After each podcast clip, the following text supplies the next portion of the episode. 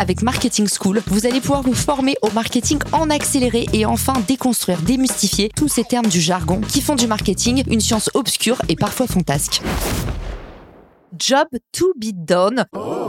Littéralement, le travail qu'on a à faire, souvent abrégé sous forme d'acronyme JTBD. Je l'ai appris grâce à vous dans les commentaires LinkedIn.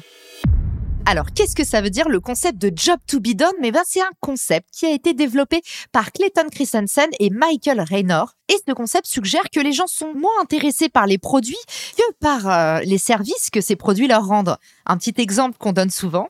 On n'a pas besoin de perceuse, on a besoin de trous dans les murs. Aujourd'hui, on n'a potentiellement pas besoin d'une musique de fond, on a plutôt besoin d'éviter les silences malaisants. Aujourd'hui, on n'a pas besoin d'un dentifrice, mais on a envie d'avoir les dents plus blanches et potentiellement une haleine plus fraîche aussi dès le réveil si c'était possible. Vous m'avez compris et cette liste est infinie. Aujourd'hui, on n'achète pas les produits pour ce qu'ils sont, mais pour les services qui nous rendent les bénéfices qu'on en retire. Et eh ben, c'est ça, le job to be done. C'est en gros, est-ce que ce service, eh ben, il a fait le taf? Et cette méthode marketing, elle permet tout simplement de se recentrer sur le bon vieux client. Vous savez, celui qu'on oublie tout le temps quand on est entrepreneur ou marketeur parce qu'on a tout le temps le nez dans le guidon ou que tout le monde nous donne son avis. Eh ben, le seul avis valable aujourd'hui en marketing, c'est l'avis de vos clients. Parlez à vos clients, récoltez leurs douleurs, écoutez leurs désirs pour parler leur langage. Aujourd'hui, il ne s'agit plus de savoir à qui vous vendez de façon démographique, j'adresse les hommes, les femmes, dans telle région du monde. Il s'agit de comprendre quelles sont les vicissitudes, quelles sont les turpitudes de vos clients. Tout ceci afin d'abattre un à un tous les freins potentiels à la décision d'achat. En bref, les jobs to be done, ils permettent de créer des personas, comme on dit en marketing, beaucoup plus significatifs que ces données qu'on a l'habitude de recenser sur le papier et qui ne donnent pas pour autant tellement vie à notre produit ou à nos argumentaires commerciaux. Alors, comment appliquer dès maintenant la méthode job to be done? Sachez que les étapes sont similaires à celles utilisées pour construire ces personas. Des interviews utilisateurs, l'utilisation de données marchés, des analyses et des synthèses sur l'usage de votre produit ou de vos services faites par vos équipes. Mais en revanche, ce qui change, ce n'est donc pas tellement les pratiques, mais la façon de diriger, récolter et analyser l'information. À partir de maintenant, ne demandez plus à vos clients ce qu'ils veulent. Demandez-leur ce qu'ils font en utilisant votre produit, par exemple. L'entreprise Intercom utilise le modèle des job stories. Les job stories, c'est faire parler ses clients en suivant ce modèle. Quand telle situation, je veux motivation et alors je peux résultat espéré. Le premier élément, quand, va déterminer le contexte et la situation de votre acheteur. Qu'est-ce qui motive l'utilisateur à agir à ce moment-là? À quel argument est-il sensible chez vous? Le deuxième critère à la motivation, c'est quelque part les objectifs de votre cible. Quels sont ses besoins ou ses envies intrinsèques?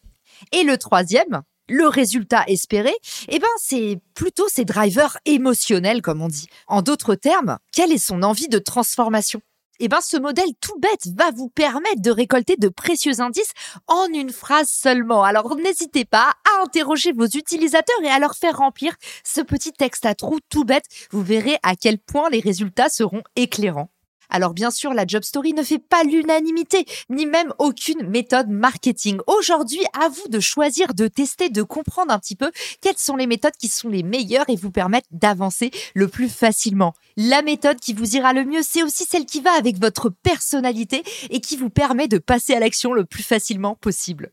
Dans tous les cas, parler à vos clients va vous permettre de récolter des indices précieux sur les fonctionnalités à ajouter ou à supprimer sur le langage de vos clients et les arguments auxquels il est sensible. Également et dernièrement sur les canaux de distribution qui vous permettront d'aller chercher de nouveaux prospects. N'oubliez pas qu'un client peut en cacher un autre le dernier élément essentiel autour du concept de job to be done, eh ben, c'est ces quatre forces qui sont à l'œuvre lors du comportement d'achat. Ces quatre critères sont des forces sous-jacentes qui affectent nos choix et font pencher la balance en faveur de votre produit ou en faveur d'un concurrent. C'est donc essentiel de les connaître et de les maîtriser pour comprendre comment est-ce qu'un utilisateur adopte ou rejette votre produit ou service. La première force sous-jacente, c'est l'anxiété vis-à-vis d'une nouvelle solution. Que redoute l'utilisateur avec ce produit? Pourquoi est-il anxieux? Et ça, ça se ressent en général dès l'onboarding. Par exemple, ah bon, il faut synchroniser avec mon compte LinkedIn, bah ça me fait peur de donner l'accès à ma data. La deuxième force, c'est l'habitude d'une situation déjà ancrée. Et même les plus aventuriers d'entre nous ont une résistance au changement qui se manifeste plus ou moins selon euh, la situation. Et même si votre prospect n'est pas 100% ravi avec son offre existante, et eh ben potentiellement il va préférer rester dans le confort d'une situation pas 100% idéale plutôt que de risquer de perdre des choses qu'il a déjà. Donc comprenez quelles sont ses habitudes de consommation et à quoi il est particulièrement attaché. La troisième force, c'est l'évolution d'une situation. Alors on a parlé des deux forces qui pouvaient attirer le rejet de votre client. Maintenant on va parler des deux forces qui pourraient considérablement motiver l'utilisateur à tester votre produit. La première c'est l'évolution d'une situation existante. Et oui, votre consommateur à l'insu de son plein gré est poussé à tester de nouvelles choses car la situation actuelle a évolué. Par exemple, la publicité sur Internet est devenue trop chère et je vais devoir tester de nouveaux canaux d'acquisition pour aller chercher de nouveaux clients pour moins cher. La deuxième force positive qui pourrait œuvrer en votre faveur, c'est l'attrait pour une nouvelle solution. Tiens, qu'est-ce que c'est que ça? Le co-marketing, ça a l'air intéressant. J'ai envie de tester et d'ajouter une nouvelle corde à mon arc. Vous l'avez compris au terme de cet épisode, le job to be done, c'est faire évoluer son persona depuis des données purement démographiques à ses vraies motivations pour passer à l'achat. Autrement dit, c'est utiliser plus finement la psychologie pour comprendre les motivations, les désirs et peut-être les croyances limitantes intrinsèques à son persona et de fait construire un meilleur produit et un meilleur argumentaire de vente. Si cet épisode vous a plu, n'hésitez pas à le partager à un collègue marketeur et surtout, si vous avez d'autres idées de mots zinzin à m'envoyer, rendez-vous dans ma messagerie LinkedIn. Ciao